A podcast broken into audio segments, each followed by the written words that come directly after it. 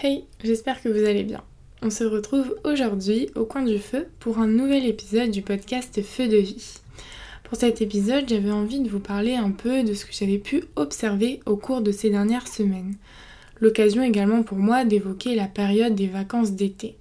Parce que oui, ça y est, la saison est officiellement ouverte depuis pas mal de temps maintenant, laissant alors apparaître pour nous la possibilité de concevoir notre propre emploi du temps. À nous la mer, les transats, les plages, les siestes et les glaces. À l'été, très probablement la saison que l'on attend le plus et qui nous fait tant rêver quand toute l'année nous sommes en train de passer nos examens à ne se demander qu'une seule chose, quand cet enfer se terminera. Mais ça y est, cela est derrière nous, n'y pensons plus pour le moment. Nous y sommes. Pour ma part, j'ai deux mois de vacances et bien que cela fasse rêver, je vous l'avoue, je dois reconnaître que j'ai toujours eu beaucoup de mal avec cette période, comme déconcertée face à tant de temps qui s'offrait à moi. Comment m'organiser? Que faire de mes journées? C'est drôle quand même comme sentiment car pendant l'année j'aurais tout donné pour n'avoir ne serait-ce qu'une seule après-midi de libre, quitte à même sécher les cours. Mais bon, c'est quand même pas la mer à boire et même si c'est assez perturbant au début, je reconnais qu'il y a pire et que je, vois, vais absolument pas me plaindre pour ça. En plus de ça, bien entouré, ces vacances passent très vite et nous regrettons dans la plupart du temps leur fin précipitée. Mais ce n'est pas spécialement ce point que je voulais mettre en avant aujourd'hui. Parce qu'en effet, pour moi, et depuis toujours, les vacances d'été riment avec ce temps. Ce temps qui se stoppe temporairement dans sa course infernale pour se transformer en souvenir, mais également ces journées qui s'allongent et qui nous offrent tant de possibilités. Alors j'aime prendre le temps.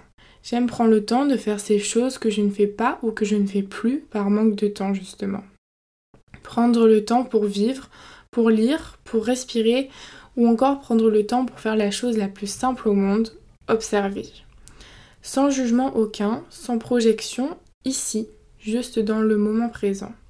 Un effort que j'essaye d'ailleurs d'appliquer au quotidien car nous sommes sans cesse en train de nous projeter dans le futur et je trouve ça si dommage. Alors c'est ce que j'ai fait.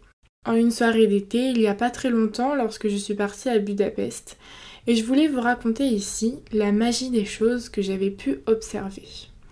En toute simplicité, cette expérience qui m'a permis d'exprimer ma gratitude et de mettre un petit peu de poésie dans ma vie mais aussi pour que vous vous rendiez compte de toutes ces petites choses que nous ne prenons plus le temps d'observer à tort, mais qui brillent de magie. D'ailleurs, en parlant de ça, je me permets de faire une petite parenthèse parce que j'ai vu dernièrement sur TikTok, bon, je vous l'accorde, c'est peut-être pas la source la plus fiable du monde, mais on peut y trouver quelques trucs sympas. Une personne qui justement montrait comment regarder le monde différemment au cours de simples balades qu'il faisait. Comment chaque objet, même les plus banals, pouvait faire l'objet de poésie. Et j'ai trouvé ça si beau vraiment. Il s'imaginait que les objets tels qu'une poubelle en forme de canard par exemple, exposée dans une vitrine, pouvaient prendre vie. Faites marcher votre imagination. Vraiment, on ne se rend pas compte de la puissance créatrice que nous possédons et que nous laissons bien trop souvent de côté. Pour ma part, les choses étaient encore plus simples et je me suis pas aussi, enfin, tant pris la tête que lui, et j'ai décidé de mener une expérience uniquement basée sur l'observation. Et je vais vous raconter cela.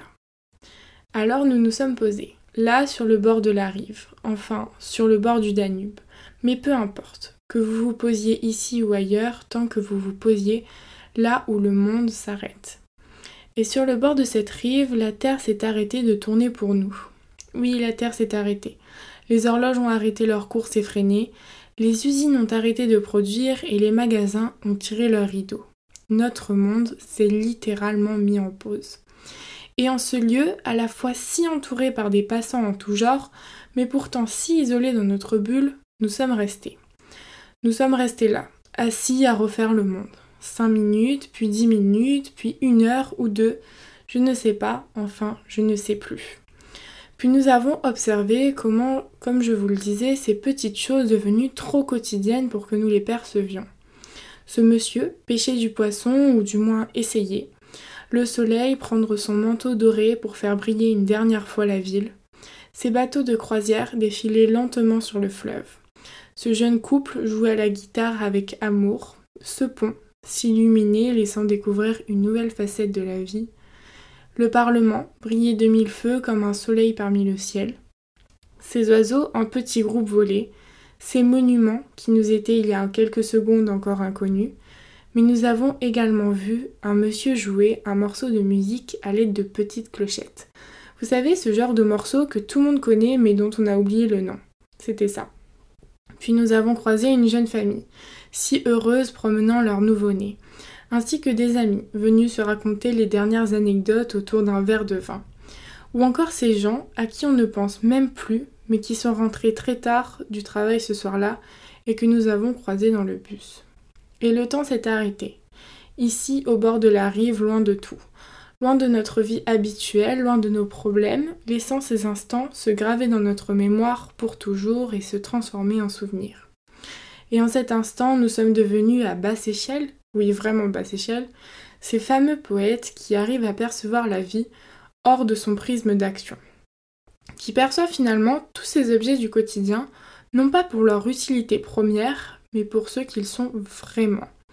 C'est d'ailleurs un principe fondateur de l'art sur lequel je vous invite à vous attarder si le sujet vous intéresse.